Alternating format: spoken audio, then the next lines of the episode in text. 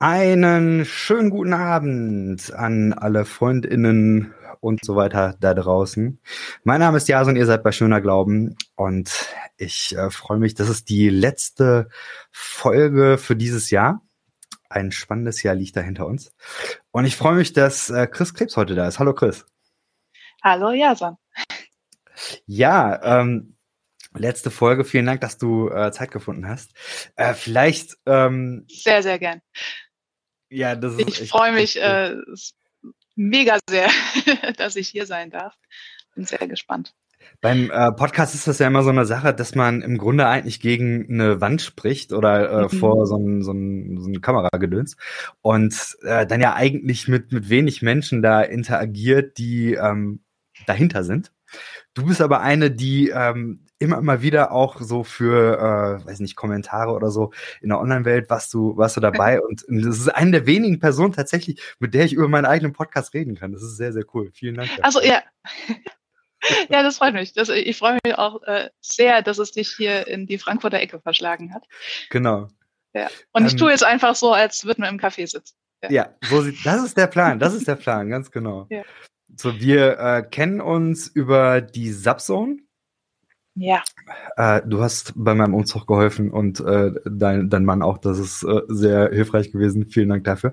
Aber äh, du bist da, weil du etwas über systemisches Denken und so weiter ähm, beizutragen hast und weil dich das interessiert und du da ähm, Profi drin bist.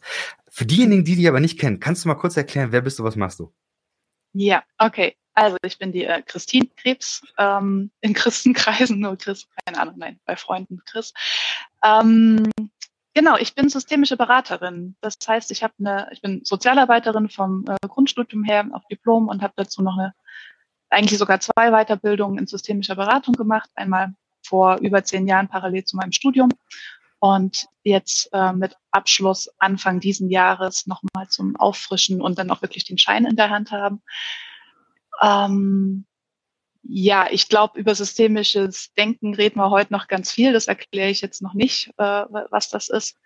Ähm, genau, ich bin Sozialarbeiterin und arbeite jetzt seit anderthalb Jahren in der Erziehungsberatung. Das heißt, ich berate ähm, Familien, aber meistens sind es die Eltern, teilweise Jugendliche, zum Leben, zum Leben mit Kindern oder zum Leben mit Eltern ähm, und habe vorher elf Jahre in einer Tagesgruppe als teilstationäre Erziehungshilfe Maßnahme gearbeitet. Ja.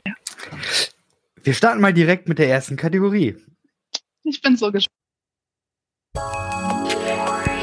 Vermutlich.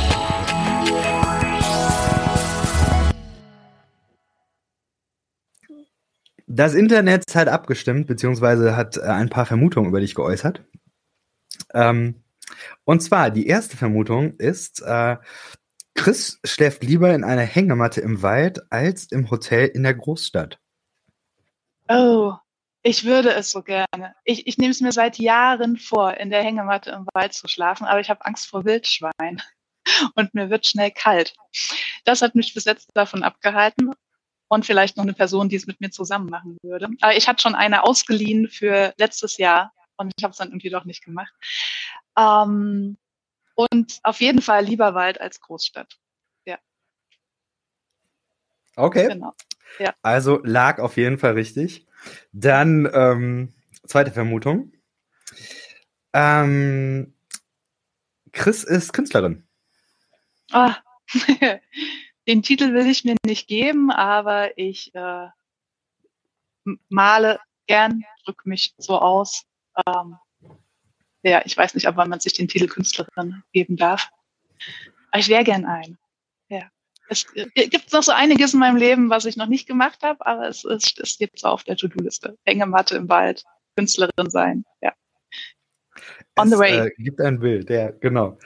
Ähm, ja, sie mag Menschen. Meistens. nee, äh, wirklich tatsächlich sehr viele. Also äh, man muss schon ein extrem keine Ahnung, was man sein muss, dass ich nicht doch irgendwie denke, doch die Person kann man doch irgendwie mögen. Ja. Ja, Extremes Arschloch sein also, sollte ich nicht sagen, ja. Du bist auch eine der Menschen, die, ähm, kann ich mal direkt sagen, die mir hier so den Start in der Frankfurter Gegend ähm, einfach gemacht haben. Mhm. Also äh, kann ich nur, wir waren ja zusammen auch in einem Hauskreis und so, also ja, ja definitiv, sehr cool. Vielen Dank äh, auch dafür. Ähm, War nicht uneigennützig. Mhm. ähm, ich habe dich hier eingeladen, auch ähm, in diese Serie, in der es um Zerrissenheit geht. Mhm.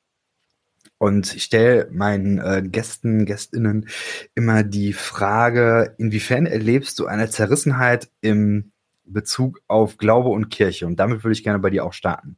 Mhm.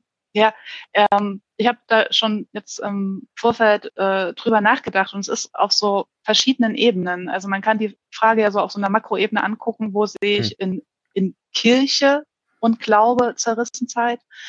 Da sehe ich viel. Also ich glaube, viele Gläubige ähm, fühlen sich nicht wohl in Kirche, was auch alles Kirche ist, also ne, von den großen konfessionellen Kirchen bis hin zu in ihren persönlichen Ortsgemeinden oder halt ähm, Freikirchen, wo man eine gigantische Auswahl hat, ohne von einem großen System abhängig zu sein.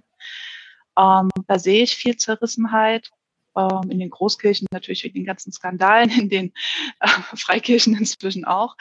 Ähm, ja, das, da beobachte ich viel. Ich selber habe eine lange Geschichte mit Glaube und Zerrissenheit. Ich bin äh, atheistisch groß geworden. Meine Eltern sind nicht gläubig, bin aber in einem sehr frommen Dorf aufgewachsen und dann so mit zwölf ins äh, die Christenwelt rein rein marschiert, nicht geschlittert. Das war war nicht viel Zufall dabei.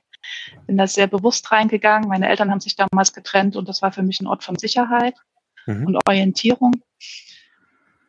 Ja, so und dann, ich habe äh, gerade jetzt die Tage meine alten Tagebücher rausgeholt und da drin lese ich, wie ich von Anfang an aber so eine Zerrissenheit äh, gespürt habe zwischen dem, was, was wird da erzählt, was ich glauben sollte oder wie ich sein sollte als Christ und wie ist das in meinem echten Leben.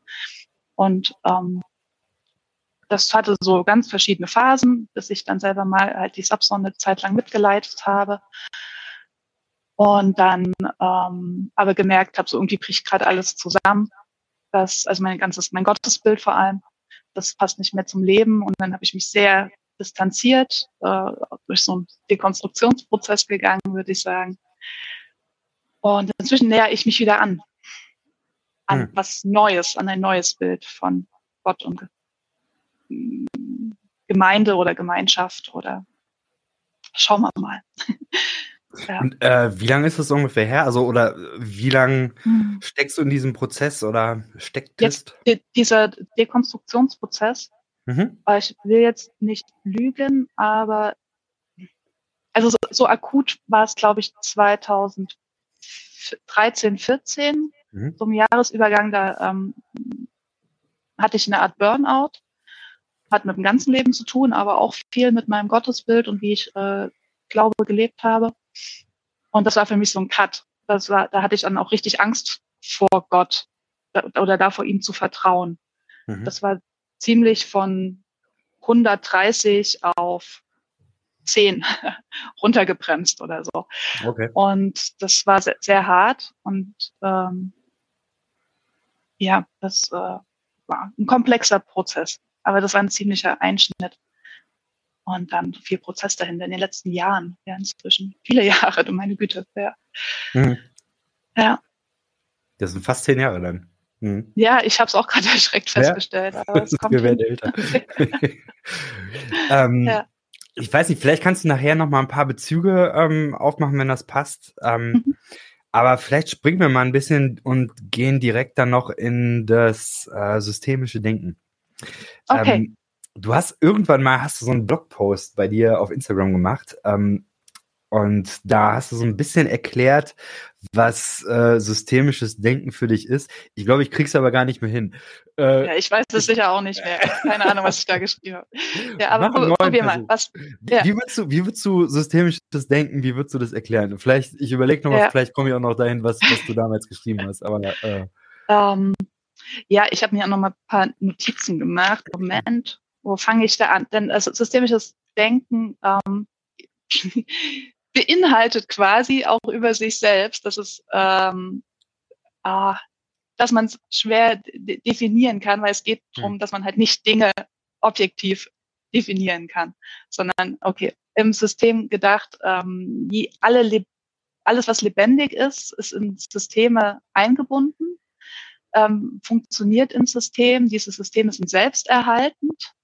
Das ist noch ein wichtiger Punkt. Also ähm, jedes System entwickelt so seine Muster, die es am, am Leben erhalten. Seine Regeln, seine Abläufe, die dafür sorgen, dass es stabil bleibt und die ähm, können halt auch ähm, für Teile des Systems destruktiv sein, also ähm, vielleicht sogar schädlich sein aber hm. das System wird am Leben erhalten. Ich habe mich halt eben als Sozialarbeiterin viel mit Familie oder Gesellschaft als System beschäftigt. Das ist mein Schwerpunkt. Daran lässt sich es aber auch ganz gut er erklären. Also ein Beobachter, zum Beispiel ich als Beraterin, könnte mir jetzt hernehmen, da kommen zwei Eltern zu mir und dann sage ich, ihr kommt aber nicht alleine, ihr bringt euer System mit, in dem ihr steckt. Das sind eure Kinder, es sind aber auch eure Eltern, es sind ähm, eure Nachbarn, die Lehrer und also wer halt alles irgendwie Einfluss darauf hat oder da mitschwingt. Und ähm, die werden dann halt mit einbezogen. Und man ist sich halt als Systemiker bewusst, dass man diese Systemgrenzen ähm, selber definiert. Also es, es gibt keine wahre, wahre Aussage darüber, was dieses System ist. Am besten definiert sich selber aus sich heraus kann mhm. darüber eine Aussage geben, aber ich ähm, kann als Beobachter ähm, entscheide ich für mich, wo ich die Grenzen setze und wo ich einen Unterschied von innen und außen mache zum Beispiel. Ja, geht das schon in eine Richtung, die es verständlich macht? Ich glaube schon. Ja. Hm, ich okay. weiß auch wieder, was du damals geschrieben hast. Ah, sehr gut. Du hast damals ja. sinngemäß geschrieben, dass äh, für Beratungsprozesse, dass es da entscheidend ist, dass man ein Problem nicht als Problem sieht, sondern mhm. als Lösung in einem System, so ungefähr. Ja, ja genau. Das knüpft an an das, was ich gerade über die Selbsterhaltung gesagt habe. Mhm. Also jedes Verhalten hat einen Sinn, hat einen guten Grund innerhalb des Systems. Und auch wenn man das äh, von außen betrachtet oder vielleicht auch innerhalb des Systems als total ähm, verstörend und nervend oder verletzend ähm, wahrnimmt und bewertet, wird es einen guten Grund geben. Also was ich, das äh, Kind schreit so laut, weil die Eltern ihm halt sonst nicht zuhören. Hm. Ähm, und alle sind immer, warum schreit der immer? Warum macht der, zieht er so die Aufmerksamkeit auf sich? Ja, weil er sonst nicht gesehen wird. Das wäre so ein klassisches Beispiel. Ähm, mhm. Genau. So ein bisschen klischee-mäßig, ja. Und, und sehr verkürzt. Mhm. Sehr verkürzt. Sehr ja. verkürzt, okay. Mhm. Ähm, wie würdest du, wie würdest du sagen, also ich meine, wir können jetzt viel dann äh, wahrscheinlich gleich auch noch äh, grundsätzlich dann über äh, systemisches Denken und so weiter äh, da reingehen. Mhm. Ähm, aber vielleicht lass uns mal direkt die Brücke zum Glauben machen. Okay. Also systemisches Denken, wenn das stimmt, dann würde das ja bedeuten, dass ähm, Gemeinde, Christen oder vielleicht sogar auch mhm. Glaube auch irgendwo eine ja, eine Rolle spielt im System oder eine Funktion hat. Ja. Wie würdest du das, wie würdest du das beschreiben?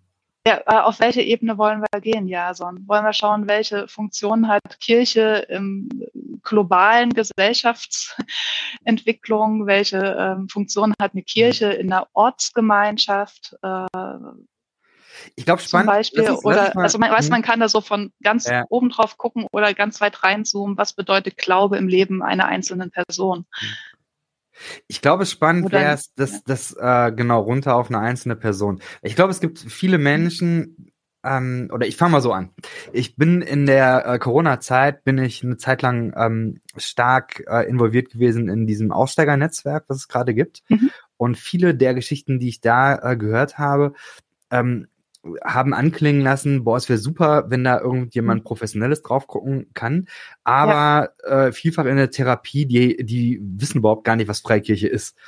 Mhm. So, und ähm, da also diese Idee, diese, also oder, oder das Bedürfnis, äh, professionell auf äh, so einen Prozess drauf zu gucken, was passiert eigentlich, wenn sich ähm, Glaube verändert.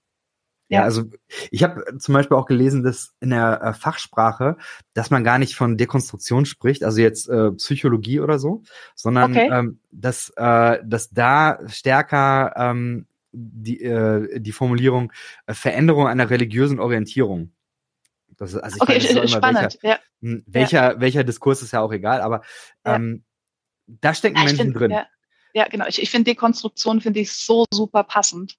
Ich mag den Ähm, auch, ja. Ja, so äh, als Be Betroffene sozusagen. Ja, aber die ähm, formelle Bezeichnung, die äh, äh, ist ja auch stimmig. Genau. Ja, Und die Frage wäre, also wenn, wenn jetzt jemand in so einem Dekonstruktionsprozess Mhm. drin steckt, ähm, wie würdest du jetzt als Beraterin da erstmal drauf gucken? Aus einer Ja. systemischen Perspektive. Ja, ich würde ähm, mit der Person gemeinsam erforschen, ähm, ein bisschen, wo kommt sie her, aber vor allem, wo will sie hin?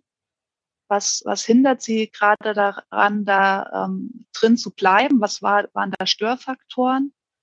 Ähm, woran merkt sie, dass es stört? Oder woran merkt sie, dass es äh, sie woanders hinzieht? Was bedeutet das für Veränderungen in ihrem Leben? Und das sind ja oft sehr dramatische Veränderungen, dass man halt äh, vertraute Systeme verlässt und nicht unbedingt direkt neue hat, die die ersetzen können. Also Systeme im Sinne von Freundeskreise, von Versorgungssystem, ähm, da ist der Begriff wieder. Ähm, ja, Wa- Was wäre ein Versorgungssystem? ähm, dass man Leute hat, du hast äh, neu, äh, zum Beispiel, dass wir dir beim Umzug geholfen haben. Ja. Der Kontakt war da, dass man Leute hat, die man anrufen kann, wenn es einem schlecht geht, dass man ähm, Unterstützer hat, was weiß ich, Babysitter für die Kinder. Ähm, ja, das genau, das meine ich in dem Fall mit Versorgungssystem. Ähm, wenn es doof läuft, sind in der Gemeinde aber auch dein Hausarzt, äh, dein Bankmitarbeiter und äh, noch irgendjemand wichtig ist, Mhm. und dann würde es auch die, die Bereiche treffen, also die Lehrer deiner Kinder oder so. Und ähm, ja, es kann je, je nachdem, wie, wie stark man da vernetzt ist. Also zum Beispiel bei mir zu Hause, ich komme halt von einem erzgebirgischen Dorf. Ähm, wenn man da aus der Gemeinde aussteigt und dort leben bleibt, verändert sich sehr, sehr viel. Hm. Ja, jetzt hier in der Stadt ist es nicht ganz so relevant, aber ich merke selber ja auch, also als ich mich so von Glaube distanziert habe und jetzt auch eine Zeit lang in den letzten Jahren weniger in äh, Gottesdiensten war, ähm, hat mir einfach richtig viel gefehlt. Haben mir Leute gefehlt, zum Glück oder Gott sei Dank oder weil ich es gut äh, gehandhabt habe, sind viele meiner christlichen Freunde, äh, die sehe ich nicht nur in Gemeinde, sondern halt auch außerhalb. Ähm, da war das der Fall nicht ganz so hart. Außerdem ist die Subson sau cool und ich gehe da ähm, auch wieder freiwillig hin. ähm, ja, genau, aber das, da muss man sich, glaube ich, echt gut drum kümmern als jemand, der sich von was verabschiedet. Man verabschiedet sich ja nicht nur von den Glaubensbildern oder von, den, von dem, was man glaubt, worauf man sein Vertrauen setzt, sondern das ist halt auch eingebettet in soziale, in ein soziales Gefüge. Mhm. Ähm, Genau. gibt, es, gibt es da weitere äh, Funktionen oder ähm, also außer jetzt von- diese soziale Unterstützungsgruppe, siehst du Ja, da noch andere Aspekte? Sicherlich, also ähm, auf jeden Fall auch Wertesystem, Orientierung. Hm. Also in Gemeinde ähm, wird ja sehr viel darüber gesprochen. Wie wollen wir leben? Was ist uns wichtig? Worein wollen wir unsere Zeit investieren? Oder weniger wird gefragt, wie wollen wir, sondern ähm, so sollte man, ähm, je nach äh, Gemeindeprägung. Ähm, ja, also mit mir ging das ganz krass. so. Ich komme aus einem pietistischen Hintergrund. Also ich bin mit ähm, Hm. 12, 13 dann ähm, zur Landeskirche und äh, ähm, Landeskirchliche Gemeinschaft vom Gnadauer ähm, Verband ähm, dazugekommen. Und das war ganz klar, da äh, sagt dir die Bibel, wie du zu leben hast, ähm, wie du deine Beziehung lebst, ähm, was dir wichtig ist im Leben, wo du deine Zeit rein investierst. Und wenn du die Bibel noch nicht selber lesen kannst und deuten kannst, dann sagen dir das die, die Prediger oder die Jugendkreisleiter oder so. Und ähm, dass ich dann irgendwann gerafft habe, auch weil ich das Dorf verlassen hat, zum FSJ und zum Studium gegangen bin, dass es äh, das alleine nicht ist, sondern dass es da noch äh, andere Arten zu denken und zu glauben und zu leben gibt. Das, äh, das war schon spektakulär für mich, muss ich sagen. Ja, genau. Da hat auch tatsächlich die ähm, die systemisch-konstruktivistische, äh, das muss ich gleich noch erklären, ähm, Mhm. Ausbildung mit so beigetragen. Ähm, und zwar gibt es eine ähm, Philosophie, ist eigentlich eine Erkenntnistheorie, das nennt sich Konstruktivismus. Mhm. Ähm, und das ist ein ganz prägender Faktor im systemischen Denken. Und ich war irgendwann in der Vorlesung und da hat äh, der Dozent halt gesagt, ähm, ja, alles, was ihr wahrnehmt, was wir als Menschen wahrnehmen, das sind nur Konstruktionen, individuelle, total subjektive Konstruktionen. Und es gibt Leute, das sind radikale Konstruktivisten, die äh, zweifeln quasi die Existenz von allem an oder sagen, das sollte angezweifelt werden, denn wir können uns nicht sicher sein. Hm. Ich weiß noch, wie ich in, in der Vorlesung äh, den Dozenten, der später mein ähm, Weiterbildungsleiter wurde, äh, quasi fast angeschrien habe, das kann doch nicht dein Ernst sein, dass du sagst, dieser Baum da draußen, den wir alle sehen, dass es den nicht gibt. Und ich weiß noch, wie innerlich wirklich das Herz in die Hose gerutscht ist, weil ich dachte, das könnte auch auf Gott zutreffen. Ach du hm. Scheiße. So, weil den zweifeln ja viele an und den habe hm. ich auch irgendwie mein ganzes Christsein über immer wieder gefragt, boah, was, wenn es den doch nicht gibt und wenn das irgendwie alles anders ist. Ähm, ja, aber da so, das war so echt der, der Funke, der mich dann aber, weil ich dann auch äh, Satz zu Ende, der Funke, der mich so ins Nachdenken gebracht hat, äh, es ist nicht schwarz-weiß, es ist, gibt kein wahr und falsch, ich bin jetzt keine radikale Konstruktivistin, ähm, die jetzt sagt, die ganze Existenz ist anzuzweifeln und vielleicht sind wir nur das Konstrukt eines rosa Hasen im Universum, der sich irgendwas aus dem Zylinder zieht oder so. Ähm, so weit würde ich nicht gehen. Aber ich glaube definitiv nicht mehr an eine subjektive Wahrheit, sondern eine objektive. alles äh, an eine objektive Wahrheit ja. mhm. äh, und so, selbst subjektive Wahrheiten ähm, sind einer ständigen Veränderung unterworfen, eben nach dem, was ich für mein Systemerhalt gerade brauche. Kann es halt sein, dass ich meine Werte und auch Wahrnehmung verändere und anpasse. Und ja, das nennt sich dann übrigens sozialer Konstruktivismus, äh, mhm. äh, dass man zusammen mit seinem Umfeld ähm, sich Wahrheiten definiert, mit dem man dann halt gut leben kann. Also wir einigen uns alle drauf, das Ding da draußen ist ein Baum. So, mhm. wir können uns auch darauf einigen, die Farbe ungefähr so als braun-grün zu beschreiben und die Blätter sind dann meistens klargrün und so. Aber ich finde, da wird es auch ganz deutlich, zum Beispiel bei Farben. Ne? Das sind individuelle Konstruktionen und jeder hat da ein bisschen eine andere Wahrnehmung für und das äh, kann man auf sehr viel übertragen ja, oder erweitern, würd, diesen Gedanken. Mhm. Ich würde direkt da anknüpfen mit der hm. nächsten Kategorie. No? Irgendwo gelesen.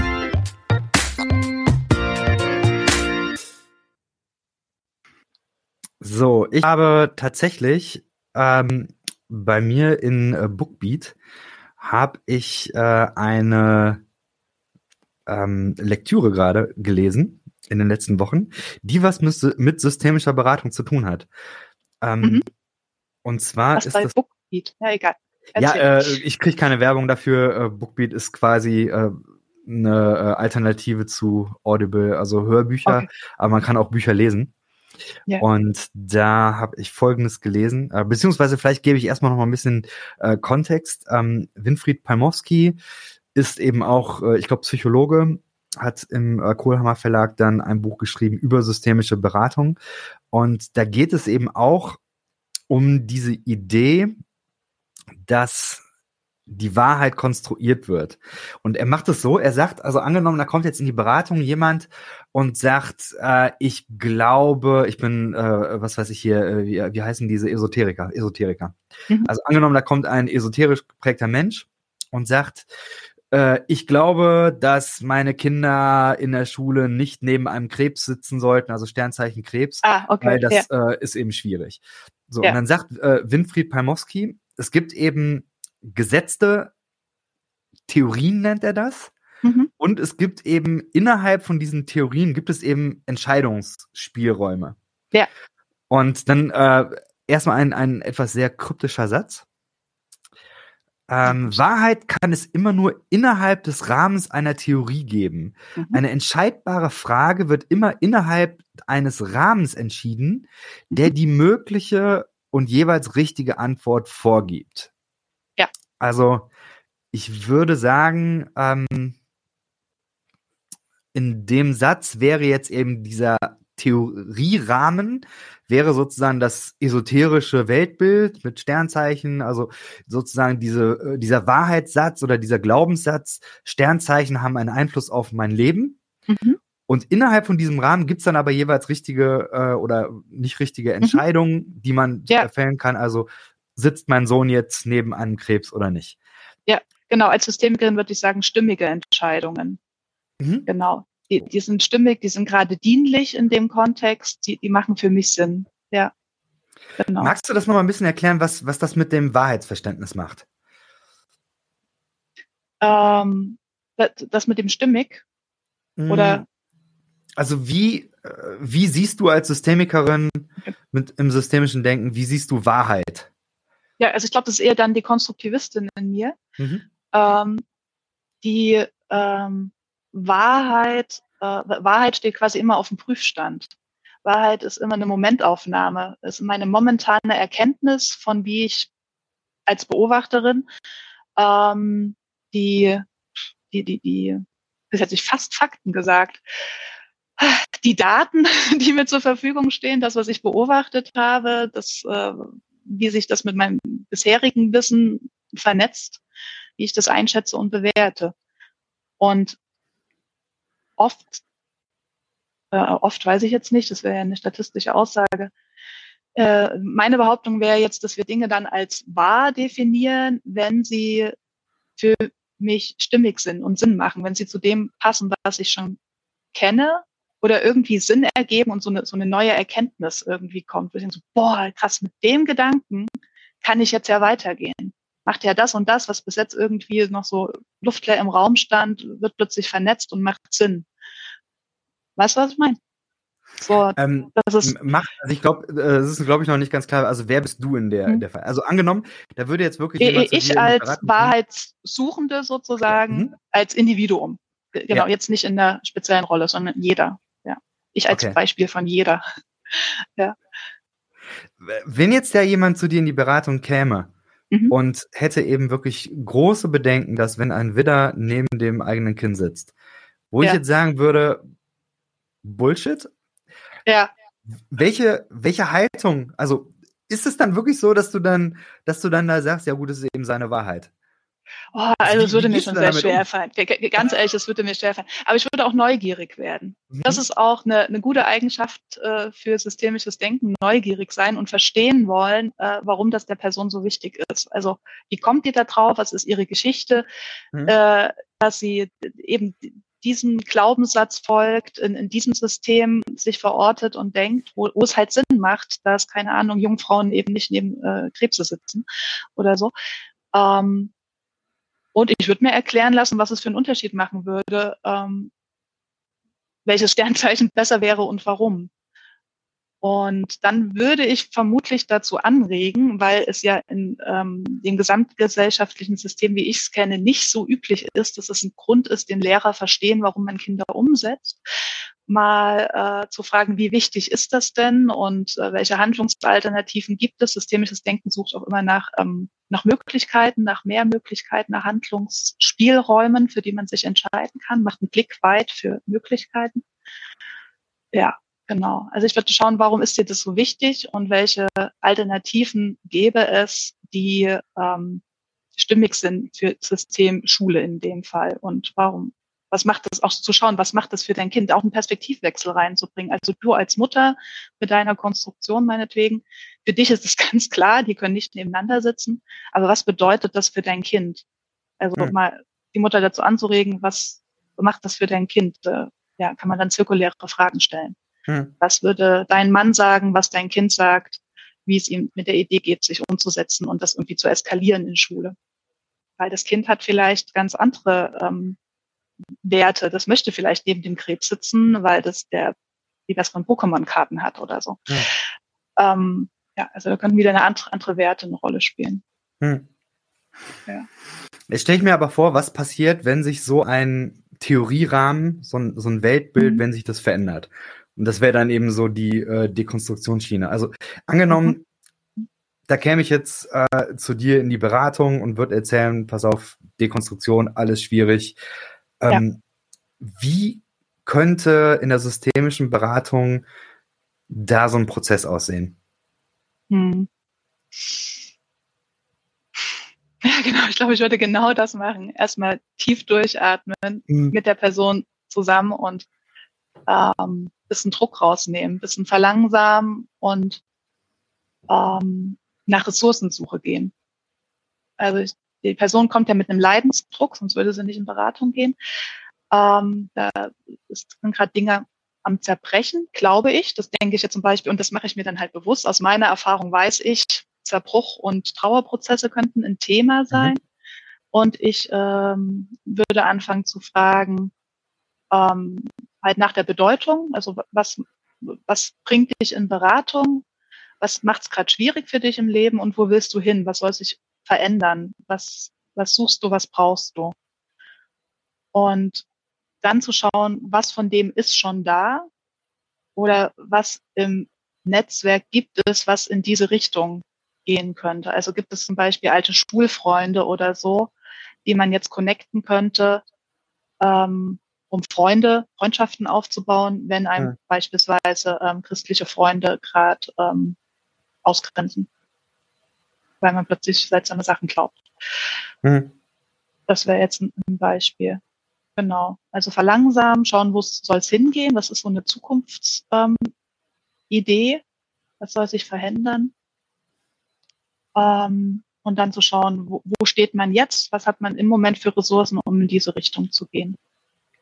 Mhm. Das wäre so spontan mein haben wir noch Ansatz. Zwei, zwei Stichworte.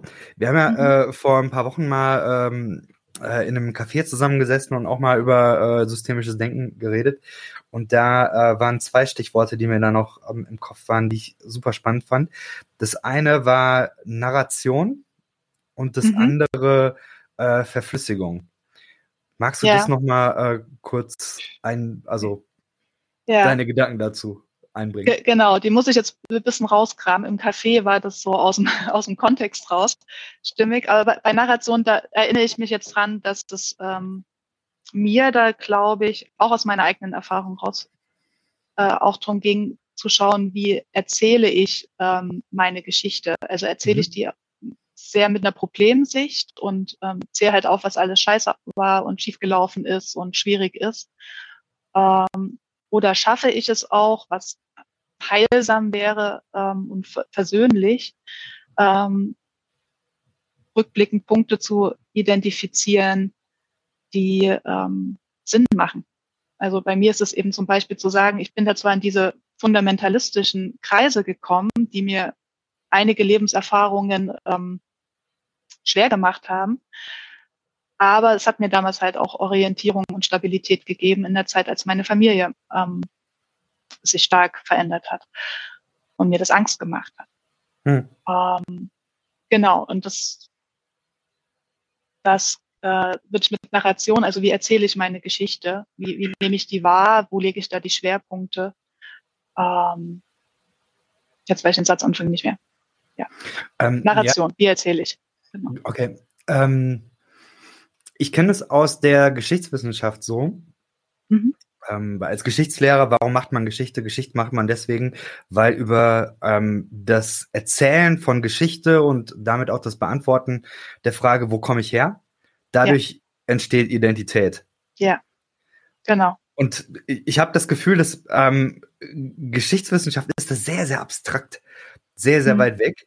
Und da in, in der systemischen Beratung kommt man ja viel, viel näher dran, habe ich das Gefühl, an diesem Prozess des äh, ja. Geschichtenerzählens. Ja. Weiß, ob du da noch was zu sagen möchtest. Ja, also ich, das ist genau das, was in Beratung stattfindet. Ne? Ich lasse mir von den Leuten erzählen, wie sie sich selbst äh, und, und ihr System wahrnehmen.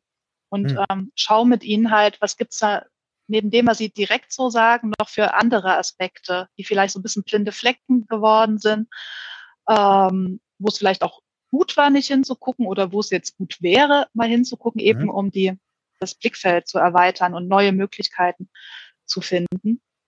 Und ähm, ja, das mit der, ähm, dass sich äh, Identifikation darüber ergibt, das, also schon wie ich, du hast mich gefragt, wer, wer bin ich? ich? Ich soll mich mal vorstellen. Hm. Und da habe ich gesagt, ich bin Sozialarbeiterin. und äh, systemische Beraterin. Vor ein paar Jahren hätte ich dir noch was anderes gesagt. Ich weiß noch, hm. wie ich am Anfang meines Studiums äh, habe ich mich darüber definiert, dass ich ähm, äh, Scheidungskind bin. Hm. Da war, war mir das ganz oben auf. Und Gott sei Dank kam da noch ein paar Kompetenzen dazu, so dass ich mich jetzt systemische Beraterin nenne und nicht mehr Scheidungskind. Mhm. Ähm, ja. Das, mhm. äh, aber ich hätte mich damals auch schon ähm, Künstlerin nennen können. Also mhm. auch damals habe ja. ich schon ge gezeichnet. Äh, Traue ich mich jetzt noch nicht, aber das wäre damals auch eine Möglichkeit gewesen. Ähm, aber es hat wohl damals keinen Sinn gemacht, das so zu tun. Ja. ja. Ich glaube, für viele Menschen ist das ja gerade so eine Sache, ähm, weil Glaube ein sehr starkes Tool ist, um die eigene Geschichte zu erzählen. Ja, das ist ja auch super stimmig, weil Glaube ja so, so viele Lebensbereiche durchdringt und umfasst, dass es, also wenn man es zulässt, ne, wenn man das möchte, kann man da ja eben die gesamte Identität drauf bauen. Also man ist Kind Gottes, man ist gerettet, man ist aber auch Sünderin, man, ähm, man hat einen Missionsauftrag mhm. und das sind ja alles äh, super identitätsstiftende ähm, Komponenten. Ja. Siehst du irgendwelche Dinge, äh, wo du sagst, da kann man einen guten Umgang finden, wenn man in diesem äh, Prozess drinsteckt, sich die eigene Geschichte neu zu erzählen? Also gibt es da irgendwas, was hilfreich ist? Hm, ich glaube, es ist wichtig zu schauen, mit welcher Motivation ähm, hat man sich für was entschieden und sich bewusst zu machen, dass auch wenn es sich vielleicht nicht so anfühlt, es irgendwie doch immer eigene selbstbestimmte Entscheidungen waren. Hm. Vielleicht hatte man nicht immer die Ressourcen, sich anders zu entscheiden. Ähm, falls vielleicht keine Alternativen gab oder weil man äh, nicht ähm, stabil und in einer Weise stark genug war, um in Widerstand zu gehen. Aber dann hatte man halt den guten Grund, es nicht zu eskalieren, um sich dafür zu entscheiden, dem zu folgen, was da gepredigt wird oder so. Macht das Sinn? Ich denke schon, ja. Ja, okay. Ja. Mhm. Ist das schon? Ja, ich weiß nicht. Erzähl gerne weiter, wenn du, wenn du noch. Genau, ich, ich habe ehrlich gesagt gerade ein bisschen die Frage verloren. also die Frage ist, ähm, ja. inwiefern gibt es da ähm, Dinge, die du hilfreich findest, wenn es darum ah, ja. geht, die eigene Geschichte neu zu erzählen? Ja, genau. Also ich glaube, das äh, Stichwort Selbstwirksamkeit ist mir da wichtig. Also sich mhm. bewusst zu machen, dass man ähm, selbstwirksam ist. Und ich finde das eben gerade, also nach meiner Erfahrung als Christin, weil man da, oder ich habe so viel Verantwortung an Gott abgegeben. Also ich habe bei mhm. Gott meine Berufung gesucht, ich habe bei Gott meine Identität gesucht, ich habe bei Gott, äh, ich habe mit Gott jahrelang durchgekaut, äh, ob meine Partnerschaft ähm, richtig ist, mhm. äh, so, so, sein soll oder nicht und immer so die Verantwortung ähm, abgegeben. Aber so hat sich nicht angefühlt. Ähm, aber unterbewusst war es so. Hm, ja, verstehe. genau. Ich dachte, ich folge da als brave Christin, folge ich halt dem Ruf und will nah am Herzen Gottes sein und seinen Weg für mich erkennen und so, so, so Dinge. Aber äh, unterbewusst, was mich als Person psychologisch ausmacht, war, ich hatte einfach Angst, selber Entscheidungen zu treffen, weil ich von meinen boah, vielleicht hören es meine Eltern mal, aber ähm, weil ich für meine Eltern vielleicht jetzt nicht so sehr mitbekommen habe, nach meinen eigenen Bedürfnissen ähm, mhm. zu gucken und mhm. danach zu entscheiden, was für mich äh, gut und richtig, stimmig ist. Sondern ich habe halt von der, nach einer Stimme von außen gesucht, die mir sagt, was für mich gut und stimmig und der Weg ist. Genau. Aber jetzt als Systemikerin und mit viel Abstand äh, muss ich eingestehen, dass ähm, ich die Entscheidung selber getroffen habe, aus damals guten Gründen und dass ich jetzt gerade fähig bin, Entscheidungen selber zu treffen, selber zu entscheiden, will ich in der Beziehung sein, ja oder nein. Und ähm, ich dafür nicht den Auftrag Gottes brauche, in die eine oder andere Richtung zu gehen. Ja, und das, das, das den Punkt. Ja. Hm, äh, vielleicht können wir da nochmal nachhaken, weil ich glaube, dass eine Sache äh, ja die ist, dass ähm, ich zumindest bei mir selber auch diesen Prozess kenne, dann zu fragen, was haben eigentlich andere mir in meiner Glaubensreise angetan, so ungefähr. Ja, genau. So, so eine Schuldfrage, ne? Ja, genau. Der hat das ja eigentlich verbockt. Ja, genau. Ja. Ja. So, aber so wie ich das äh, bei dir raushöre, ist das dann auch Teil des Prozesses oder kann es Teil des Prozesses sein, da einen anderen Blick drauf zu werfen? Ja, und ich, ich kann jetzt halt nur, nur von mir reden. Mhm. Ähm, mit mir tut das gerade gut. Mir oder tat das gut, jetzt in den letzten Jahren festzustellen, ich äh, kann nicht mein Leben lang drumherum heulen, dass meine äh, Gemeindestrukturen so eng waren und dass sich da Autoritäten immer durchgesetzt haben. Ich kann anerkennen, dass mir das für eine Zeit lang wichtig war, die zu haben, weil sie halt Strukturorientierung gegeben haben. Und dass es derzeit auch Sinn gemacht hat, sich da irgendwie anzupassen. Aber ich kann da auch rauswachsen und jetzt Verantwortung für meine Entscheidungen übernehmen. Und ähm, ja, und, und daran glaube ich auch, dass, dass Menschen mit ihren Erfahrungen wachsen. Also dass es ähm, dass man schon irgendwie mit Lebenserfahrung auch immer ein Stück weiser wird oder so. Ich habe kurz gezögert, weil es gibt ja auch so ähm, äh, Biografien, die, ähm, wo es schwerer wird, wo dann irgendwie psychische Erkrankungen dazukommen, Süchte oder ähm, andere Krankheiten. Äh, weiß ich nicht, ob es da dann vielleicht auch Ausnahmen und Grenzen gibt. Ähm, aber vielleicht auch nicht. Also vielleicht auch gerade die Person, weil die, ähm, die größeren Lebenslektionen vielleicht mitnehmen als mhm. die Menschen mit einer recht geradlinigen Biografie. Ähm, hast du noch bitte zu ergänzen? Sonst. Äh, nee, frag ruhig weiter. Okay. Ja. Dann äh, wäre für mich tatsächlich dieses Verflüssigen nochmal ähm, spannend. Also dieses. Ja. Hast du da nochmal Stichpunkte zu äh, aus unserem Gespräch? Stichpunkte. Also verflüssigen war für mich, also ich, äh, ich weiß noch, du hast das, glaube ich, in deiner Ausbildung anders äh, gelernt als ich äh, in meiner. Ähm, so, ich habe gelernt, Verflüssigung, das ist dieser Prozess im äh, Beratungs, äh, in, der, in der Beratung, äh, mhm. wo keine Handlungsmöglichkeiten gesehen werden und man deswegen so stuck ist Ah, und dann aber durch verschiedene Methoden und durch Arbeiten dann irgendwann sich diese, diese Enge oder diese Auswegslosigkeit mhm. verpflichtet hin zu neuen Möglichkeiten. Ja, ja, ja. Ja, das ist äh, ganz zentral. Ähm, ich habe es jetzt nicht so unter dem Stichpunkt verflüssigen ähm, mhm. auf dem Schirm, nannte man wahrscheinlich bei uns im Institut anders. Das würde ich halt so mit ähm, Möglichkeiten und Ressourcen ähm, orientiert arbeiten, äh, das darin wiedererkennen. Ähm, äh, und der Idee, die fand ich ganz süß, es gibt so eine Methode, die heißt ähm, Tetralemma, also von Dilemma, äh, wenn man in einem Dilemma steckt, halt so stuck mhm. zwischen zwei Entscheidungen und irgendwie kann man so 50-50, wie komme ich da raus? Dann zum Beispiel schon mal zu denken, im Tetralemma, es gibt mindestens vier, wenn nicht sogar fünf Möglichkeiten. Hm. Und ähm, das ist äh, eine Methode, die hat mir mal sehr geholfen. Die, die finde ich super. Also es gibt die eine also das eine, wofür man sich entscheiden kann, das andere ähm, von beiden etwas, nichts von beiden und dann noch ganz was anderes. Hm. Also schon bei nichts von beiden ist man schon ziemlich weit gekommen, wenn man es schafft, darüber nachzudenken. Und dann kann man sogar noch mal ganz was anderes. Also ja. Und gut angeleitet äh, ist das so. ja. War das bei, ja. bei mir zumindest sehr mindblowing. Und so kommt man halt von so einem Stuck in so einem Dilemma ähm, ja, auf ganz neue Ideen und Kombinationsmöglichkeiten von Ressourcen. Ja. Oder auch einfach halt die, Ressourcenfrage. Man kann aufs Netzwerk gucken. Also wen habe ich an meiner Seite? Wer ist eng dran, aber wer ist vielleicht auch weiter weg, könnte jetzt aber hilfreich sein und den könnte ich wieder aktivieren, den brauche ich nochmal anrufen oder irgendwie eine Nachricht schreiben. Ähm, von Freundeskreis, Familie, professionelles Netz, also ähm, berufliches Netzwerk, professionelle Helfer.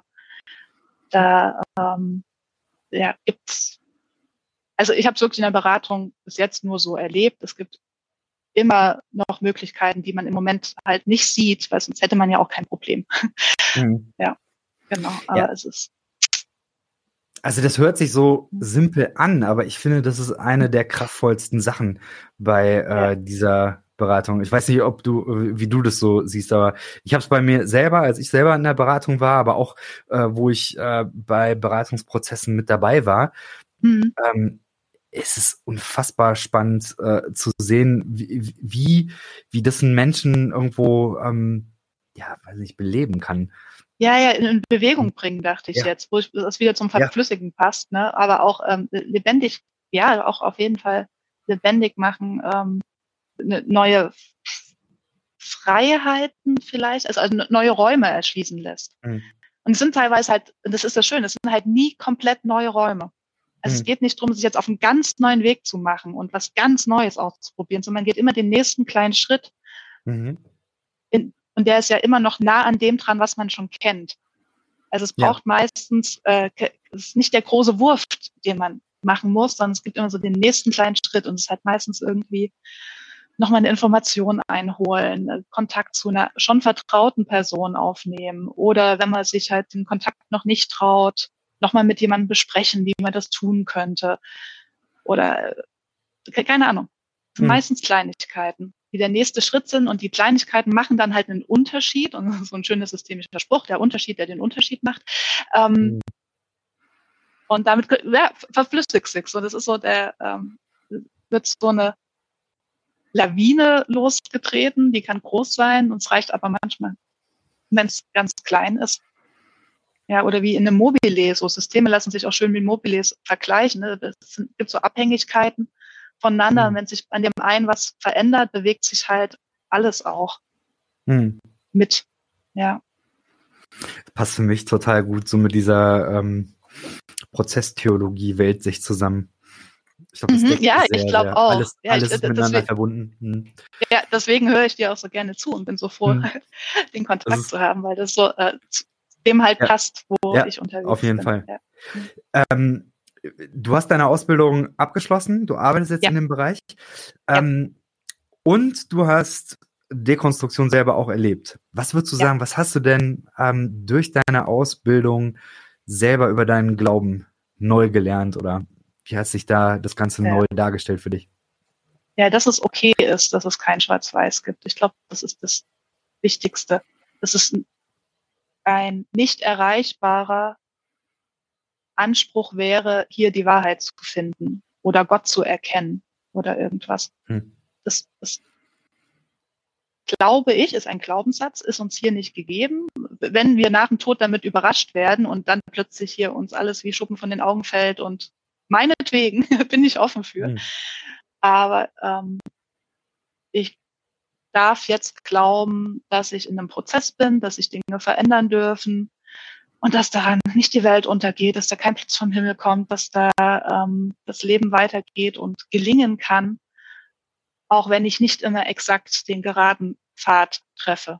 Ich darf hm. Umwege nehmen. Ähm, vielleicht sind es auch gar keine Umwege, weil es nicht das eine Ziel gibt. Ich darf mein Leben leben, Schritt für Schritt. Ich glaube immer noch, dass das Göttliche da ist, aber ich glaube nicht mehr, dass es, ich glaube, dass ich dem überall begegnen kann. Und hm. genau, ich glaube, das ist ähm, mir wichtig geworden. Ähm, ich äh, habe es nie geschafft, äh, Gott aus meinem, äh, meinem, meinem Denken zu streichen. Der hat sich immer wieder reingesneakt, meistens durch Naturerfahrungen. Sternenhimmel ist bei mir hm. da komme ich nicht drum rum. Die Hängematte.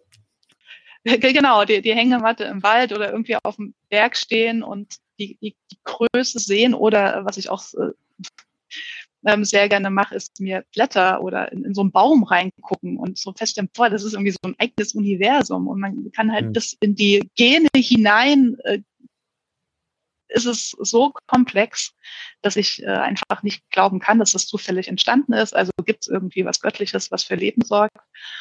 Und dann will ich halt glauben, dass das auch liebevoll ist. Und dann freue ich mich, dass ich dem überall hm. begegnen kann. Ja. Hm, wenn das okay ist, ich würde gerne nochmal an zwei Stellen nachhaken. Ich merke, mhm. dass äh, mir, mir hängt noch hinter das, was du erzählt hast aus dieser einen Seminarsitzung, ähm, mit dem Dozenten, der mhm. eben erklärt ja. hat, radikaler Konstruktivismus, mhm. alle Wahrheit ist Konstrukt und dass das für dich die Frage aufgeworfen hat, äh, ist Gott vielleicht auch ein Konstrukt? Ja. Wie bist du da weitergegangen oder wie, wie stehst du heute dazu, zu dieser Frage? Ja, ich, ich, ich glaube, es hat gar nicht die Frage aufgeworfen, sondern die Frage hat sich mir schon immer gestellt. Das finde ich jetzt in meinen alten Tagebüchern wieder, dass ich mir schon hm. immer die Frage gestellt habe, boah, ist, ist das stimmig? Ist das, ich, ich, ich hänge da jetzt drin und ich will das glauben und ich will da drin irgendwie funktionieren, aber boah, es kommen ja schon immer wieder Zweifel. Uh, und da habe ich halt festgestellt, dass es okay ist, das zu hinterfragen weil Menschen im Zweifel halt die Existenz dieses fucking Baumes vorm Fenster bereit sind zu hinterfragen. Und natürlich kann ich dann mein Gottesbild hinterfragen. Das, was mir in meinem erzgebirgischen Dorf beigebracht wurde und sich von dem unterscheidet, was äh, ich dann in Frankfurt kennengelernt habe, zwischendrin in einer charismatischen äh, Gemeinde, ähm, was sich von dem unterscheidet, was Muslime ähm, Glauben von dem, was Hindus und Buddhisten und irgendwelche Volks-, also Na Naturvölker oder so glauben und ähm, wo ich auch nie, nie glauben konnte, dass der christliche Weg der einzig wahre ist und die anderen keine Chance haben, Gott zu finden. Mhm. So, also de, den Zweifel konnte ich, so wie ich jetzt irgendwie Gott nicht komplett verlieren kann, habe ich auch diesen Zweifel selbst in meinen Hochchristenzeiten ähm, nie verlieren können. Das ist, dass jeder dem Göttlichen begegnen kann und dass man dafür nicht die Bibel braucht. Hm. Weil das wäre einfach sau unfair. ähm, ja, genau. So, und dann habe ich gedacht, okay, dann, dann darf ich das aus verschiedenen Perspektiven betrachten. Kann ich mich auf den Weg machen und selber einfach ein bisschen lockerer werden und nicht so Angst haben müssen, äh, immer direkt vom Weg abzukommen, wenn ich mal was Neues erfahre. Ja. Und dann bin ich mutiger geworden. Dann habe ich mich zum hm. Beispiel mit einem krassen Esoteriker angefreundet. Ähm, und habe mit dem äh, jahrelang äh, dreimal die Woche äh, Salsa getanzt und über unsere Weltsichten philosophiert. Und ähm, habe mich das getraut. So, äh, innerlich war lange noch die Stimme, uh, was der erzählt. Also begegnest du hier nicht direkt ähm, Satan in Person sozusagen. Mhm. Aber die, die Stimme wurde kleiner und ich habe immer mehr festgestellt, dass das, was wir beschreiben, ähm, doch sehr viele Überschneidungen hat und nur unterschiedliche Wörter. Also ob ich jetzt von Energien rede oder Heiliger Geist oder ähm, Kraft Gottes oder so, das gibt schon große Überschneidungen. Ja. Es hört sich so ein bisschen an, als ob ähm, also als systemische Beraterin oder wenn man einmal äh, so in diesem systemischen Denken drin ist, ist es dann auch so, dass man, ja, muss ja so sein, dass man dann eigentlich diese unterschiedlichen Theorien, so wie Palmowski das nennt, ähm, mhm. da muss man sich ja erstmal reindenken. Ja, also ich muss erstmal zuhören, muss erstmal lernen, ja. für den jeweiligen Menschen, was ist denn überhaupt deine Weltsicht? Ja, ja. So, und dann eben äh, zu sagen, ja, ähm, ich muss gar nicht deine Weltsicht gegen meine Weltsicht ausspielen, mhm. sondern ähm, erstmal zu gucken, okay, das ist, das ist jetzt erstmal das, mit dem du operierst, da, das ist deine Wahrheit, das, ja, genau. das ist dein Rahmen und, und innerhalb ja. dieses Rahmens triffst du eben Entscheidungen. Und es genau. wird irgendwo dadurch, also die, diese Entscheidung, ist dein Weltbild richtig oder meins, die wird gar nicht geführt, sondern es wird. Die wird gar nicht gestellt. Ja. Genau. Die, das hat nur Grenzen äh, in, meiner Funktion als Beraterin, wenn irgendwie Leib und Leben in Gefahr kommen. Hm. Also wenn mir jetzt irgendjemand erzählen würde, es ist völlig okay, ähm, kleine Jungs zu vergewaltigen, weil pff, die haben ja Spaß dran oder so, das ist meine Wahrheit und die zeigen das ja auch, äh, würde ich trotzdem das Jugendamt anrufen mhm. und sagen, hier, schau da mal nach, der, ähm, der äh, hat da Ideen, die Kindern schaden. So, da, äh, aber da ist die Grenze wo es hm. jemandem wehtut. Und alles, ich würde, ich glaube, ich wäre schon so weit, dass ich sagen würde, hm, ich stelle jetzt mal was von mir zur Verfügung, aber schau, was du damit machst. Mhm. Ich habe den Eindruck, das und das, da, das hemmt dich oder das, das schadet dir, das könnte auch jemand anderen schaden oder so. Aber ich stelle dir nur diese Idee zur Verfügung. Ich bin dann nicht in der Verantwortung, ähm, dafür zu sorgen, dass sich das ändert. Außer halt äh, ich muss jemanden schützen. Ne? Ja, und damit muss ich teilweise leben. Es fällt mir ehrlich gesagt oft sehr schwer. Wer mich kennt, weiß, ich rede auch gerne ins Leben anderer Leute rein. Ähm, ähm, ja, aber der, der, so, die da gut äh, abstinent sein können, ist so, so ein schönes Wort, äh, abstinent von der eigenen Meinung sein können, die, die schaffen es wirklich äh, sehr neugierig und empathisch, äh, sich die Welt des anderen zu erklären zu lassen. Man, man muss die gar nicht unbedingt verstehen. Na, man muss das nicht nachvollziehen können. Mhm. Ähm, das ist eigentlich eher besser, viele Fragen dazu zu haben, die die andere Person äh, dann dazu anregen, selber drüber nachzudenken und zu explorieren, was, was ist stimmig für mich und was darf vielleicht sich auch verändern oder sollte sich verändern, weil es, ähm, ja, weil es irgendwo doch angefangen hat zu haken im Leben. Das ist jetzt aber eigentlich eine Sicht, die in vielen oder vielleicht sogar in sehr vielen christlichen Settings eher schwierig ist. Oh ja. Also im Christentum ist Gesetz, was weiß ich, je nachdem welche Couleur, entweder ist die Bibel ist die absolute Wahrheit oder Gott ist die absolute Wahrheit oder das Lehramt, je nachdem in welcher hm. ähm, Richtung ja. da man gerade ist. Also Religion hat eigentlich nicht dieses Setting, dass man äh, sehr äh, konstruktivistisch an Wahrheit rangeht. Ähm, ja. Und da auch die Frage, also siehst du da aus systemischer Sicht irgendwie eine Möglichkeit, das Ganze irgendwie mit dem Christentum in, in Verbindung zu bringen? Ja, ich dachte gerade, vielleicht, vielleicht, kann man das auch hinterfragen. Ich denke, es ist eine Kulturfrage. Also hm. es gibt ja auch Religionen, wo es die Kultur ist, ähm, eben im Diskurs zu sein und ähm, sich auszutauschen und eher eine Diskussions- oder ähm, ja, eine Diskurskultur zu haben, anstatt ähm, es gibt eine Leitung und die definiert, was wahr mhm. und falsch ist. Das ist für mich eine Frage von letztlich Kommunikationskultur. Mhm. Ja. Ähm, so, jetzt habe ich gerade schon. Das, was wir ja, da genau, die, ja. da weiß ich leider nicht genug drüber, aber das Klischee ist mir mal begegnet. Ja, das. Äh, ja, es gibt im Judentum gibt es ja dauernd diese so eine Art Parabeln. Und da gibt ja. es ähm, eine, eine Parabel, wo sich zwei Rabbiner über irgendeine Bibelstelle unterhalten und äh, dann sich darüber streiten und irgendwann kommt Gott dazu und sagt ihnen, boah, ich kann es mir nicht mehr anhören. Ich sage euch jetzt, was die richtige ist. Und dann drehen sie um. Wer hat dich denn gefragt? du hast einmal geredet, ja. jetzt ist es unsere Sache, das äh, auszudiskutieren. Ja. Du hast da hier äh, kein Mitspracherecht super witzig. Aber äh, ja, ja, das dazu, genau. genau, ja, das äh, ganz nice. Ja. Wir machen noch eine neue Kategorie. Okay. Meme der Woche.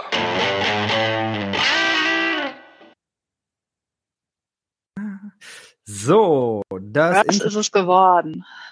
Hast du schon gesehen, was es geworden ist? Ja, ich habe mit abgestimmt. Also. nicht abgestimmt, aber häufig stimme ich auch ab. Es ist folgendes geworden. Ja. Eine junge Frau, die sagt, stop deconstructing. Und das soll, diese Frau soll darstellen, die evangelikalen Leader, mhm. also Leiter, ja. innen. Und dann gibt es, ich weiß gar nicht, wer dieser Schauspieler ist, aber er guckt ziemlich grimmig und dann steht da me und er sagt, I'm going to deconstruct even harder. Also jetzt werde ich noch mehr dekonstruieren, noch viel härter. Ja. Hast du Gedanken dazu? Ja, äh, erstens habe ich mich darin erstmal wiedererkannt und mich dann gleich zurückgepfiffen, weil ich großes Glück hatte, dass äh, unser Gemeindeleiter, hallo ja, Marco Jeske, also unser äh, Pastor, in meiner harten Dekonstruktionszeit sehr viel Raum gegeben hat für Dekonstruktion und Fragen und Zweifel und Trauern und so. Da ähm, war ich sehr gesegnet mit. Doch ähm, da, da ist für mich der Begriff sehr stimmig. Ja, und, und der zweite Gedanke war, ja, wenn mir ein Leiter sagt, hier, ähm, hör auf, was zu tun, dann äh, schreit aus mir, ich dekonstruiere jetzt erstmal deinen Leitungsanspruch, den du hier über mich äh, hast und äh, sag hier, du sagst mir bitte nicht, wie ich zu denken habe. Ähm, da, da fängt der Fehler ja schon an. Ja. Und da denke ich direkt in falsch und richtig. Ist es ja. denn so, gibt es irgendwie äh, Dekonstruktion, die zu hart ist? Oder also der sagt ja eben, jetzt werde ich noch mehr. Muss man sich da anstrengen oder wie, wie erlebst du das? womit anstrengend? Ich verstehe die Frage. Dekonstruieren. Den Glauben irgendwie zu überprüfen. Du meinst, ob man das sollte? Ob, Naja, ob man also- sich da anstrengen sollte oder? Er sagt ja in diesem Meme, jetzt werde ich es umso, umso stärker machen. Ach so. Ja, nee, das ist ein bisschen eine trotzige. Ich glaube, das ist eine trotzige Reaktion. Ist so mehr dieses Trotzige. Ja, genau. Also wie, wie gesagt, so auf dieser ähm, kommunikativen Kulturgeschichte macht es in so einem Fall, würde ich Ja. sagen, ja, ich würde die Person anfangen und sagen, ja, dekonstruiere diese, äh, diese Leitungskultur.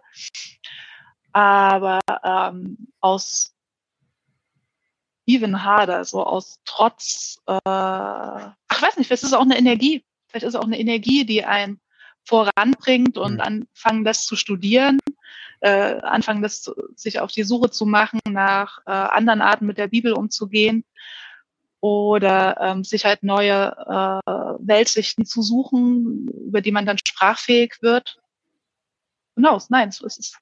Muss nicht nur irgendwie kindlicher Trotz und damit irgendwie blöd sein, sondern es kann auch äh, sehr viel Schwung reinbringen.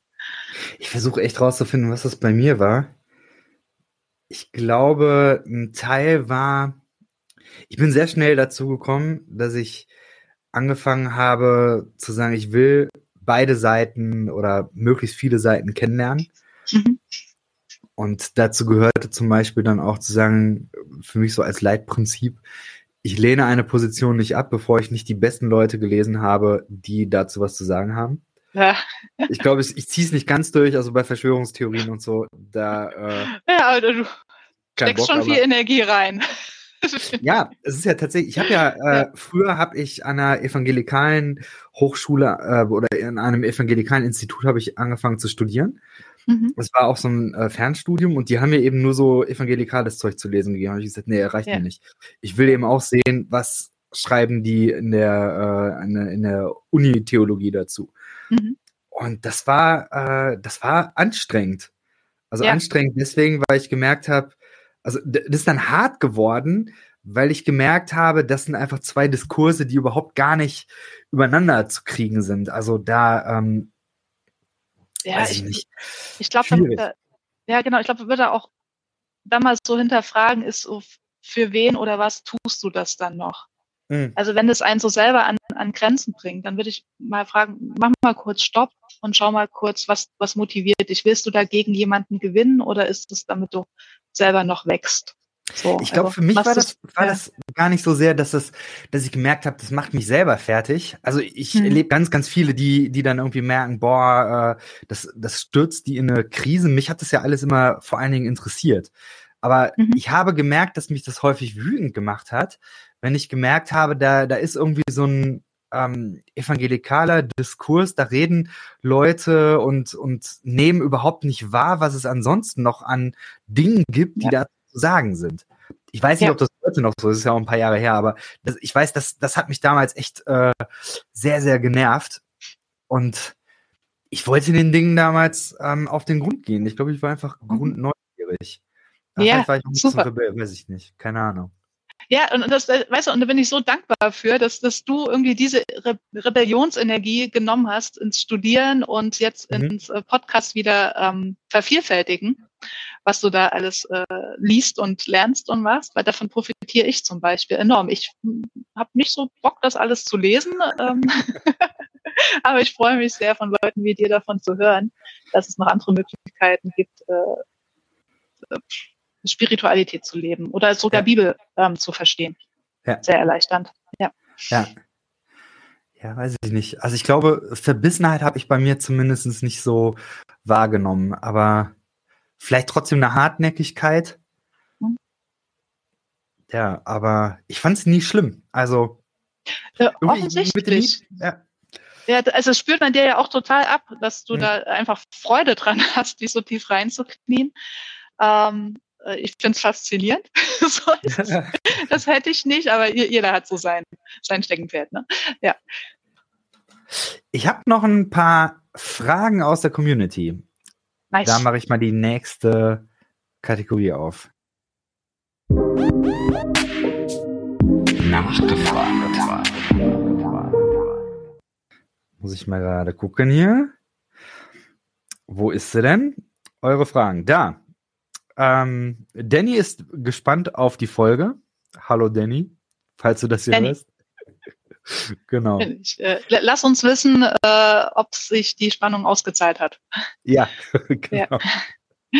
Sehr gut. Dann, äh, Christina hat eine coole Frage gestellt. Und zwar, wie schwer oder leicht fällt es dir, alte Glaubensstrukturen abzulegen oder loszulassen?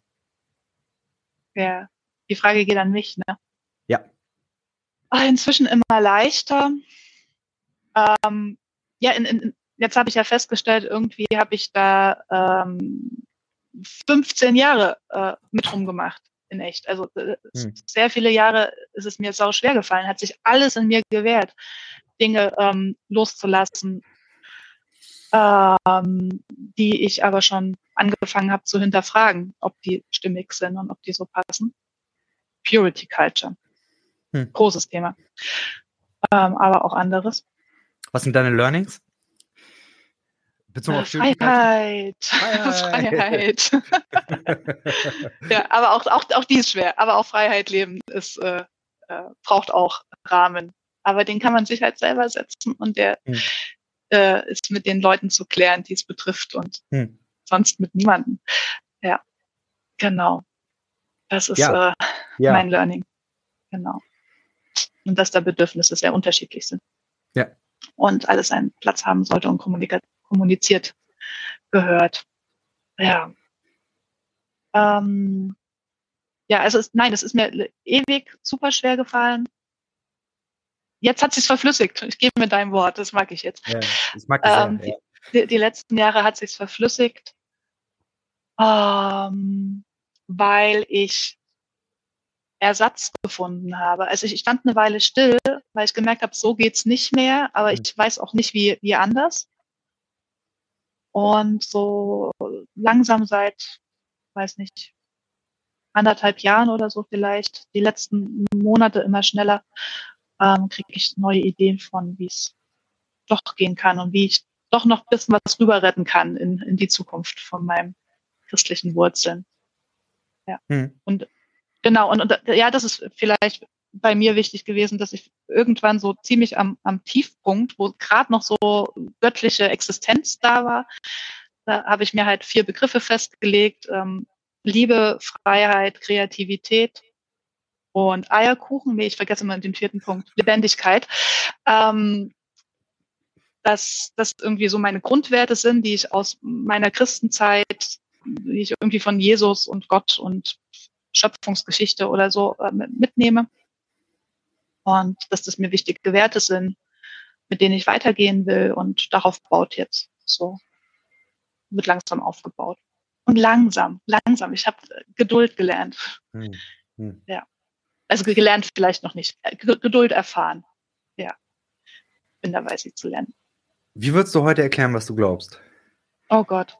Das hat mich heute tatsächlich jemand gefragt, was, was ich glaube. Ähm, ich finde es super schwer also ich habe so ein paar Andeutungen ja gemacht. Mhm. Äh, ich, ich komme nicht drum weg, an was Göttliches zu glauben, was irgendwie für Lebendigkeit sorgt. Ähm, und ich hoffe und will glauben, dass das liebevoll, irgendwie eine liebevolle Intention hat.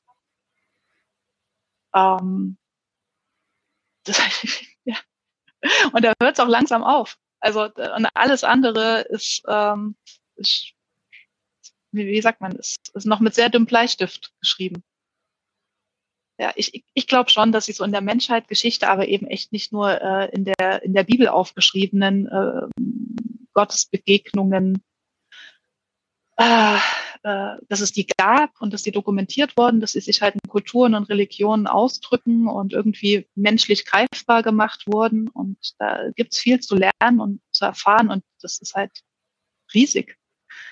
Das ist so riesig und das finde ich schön und inzwischen macht es mir auch keine Angst mehr, weil ich halt nicht mehr so die Angst habe, irgendwo runterfallen zu können, irgendwo verloren gehen zu können oder so, sondern ich glaube halt, dass mich, mir das, dass das Göttliche irgendwie überall da ist, dass ich ihm überall begegnen kann. So. Also, ja. ich habe eine Vermutung. Du kannst äh, gerne darauf reagieren, sagen, wie du das siehst.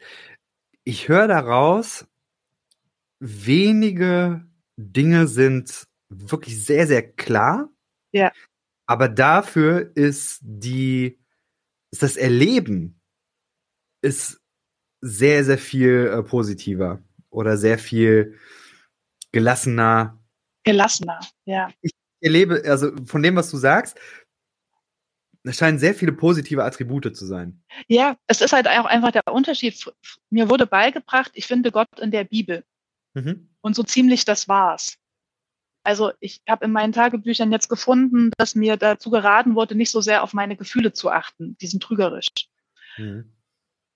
Und äh, inzwischen finde ich Gott in einem schönen Platz, in einem Sonnenaufgang, in einem äh, inspirierenden Text, in einer äh, schön liebevoll wohlwollenden Begegnung mit theoretisch jeder Person, in, in einem Lächeln bei an der Ampel aneinander vorbeigehen, bis hin in zu tiefschürfenden Gesprächen. Ähm, also Gott kann mir, oder das, das Göttliche, was auch immer, wer auch immer, wie auch immer, äh, kann mir überall begegnen. Und ich ähm, muss da nicht so Angst vor haben, das zu verpassen oder auf falsche Stimmen zu hören. Ich habe halt so mein, mein Wertemaßstab mit eben lebensfördernd, äh, liebend, woran ich messe, wovon ich mich prägen lassen will und was nicht. Ja. Hm. Genau. Und das macht es wesentlich schöner, ja. macht es wesentlich leichter. Ja. Kann ich total gut hören eine Formulierung, die ich im letzten Jahr gelernt habe und ich sehr schön finde. Ähm, ich dachte, du hast die erfunden. Nein, das habe ich. Das ist äh, doch dein Stefan, Signature. Ja. Stefan hat das tatsächlich, hat das äh, äh, ein, Kommilitone von mir, ah, Mitstudierender ja. äh, aus Kassel, der äh, hat das häufig gesagt. Ich finde die Formulierung so gut, die habe ich einfach geklaut. Ohne zu fragen, aber. Ja, kann er, kann er jetzt irgendwo anfechten. Nein, das hast du ja die Quelle genannt. Jetzt, äh. Der ist Jurist. oh. oh, oh, oh, oh. gefährliches ja, Eis. Worauf lässt du dich da ein? Ja. ja, genau. Ah ja, cool. Ey, das war mir ein Fest. Vielen Dank, dass du dabei warst und deine Gedanken und deine Geschichte geteilt hast. Ja, äh, ich ich freue mich jetzt sogar noch mehr danach als äh, vorher, dass ich dabei sein darf. Es hat mir auch sehr viel Freude gemacht. Es war ein bisschen wie im Café, auch wenn du hier nur so, so klein vor mir bist. Ja, sehr schön. Ja, Vielen auf Dank. jeden Fall. Auf jeden Fall. Sehr gut. Dann äh, habt eine gute Weihnachtszeit. Wir sehen uns, denke ich, irgendwann nächstes Jahr dann. Genau, Und, bis äh, nächstes Jahr in der Sapsorn. Und ich finde, genau. die Sapsorn ist eine Einhorngemeinde, wie ja. du sie dir neulich mal gewünscht hast. Wir haben sie. Ja. Es ist, es ist mega. Ja, ich habe ja auch äh, ein, ein Einhorn, das sieht man jetzt nicht, aber äh, ich habe. Irgendwo als äh, Post, so ein, nee, als so ein Leuchtding, ne? Ja, ja, genau. Das, ja, ja, das ist jetzt nicht im Bildausschnitt drin, aber genau. Ja. Einhorn muss auf jeden Fall. Sehr cool. Ach, vielen, vielen Dank. Und ja. dann bis demnächst. Bis bald, ja. Also. Alles Gute. So, jetzt muss ich mal. Oh, wo ist er? Da ist er.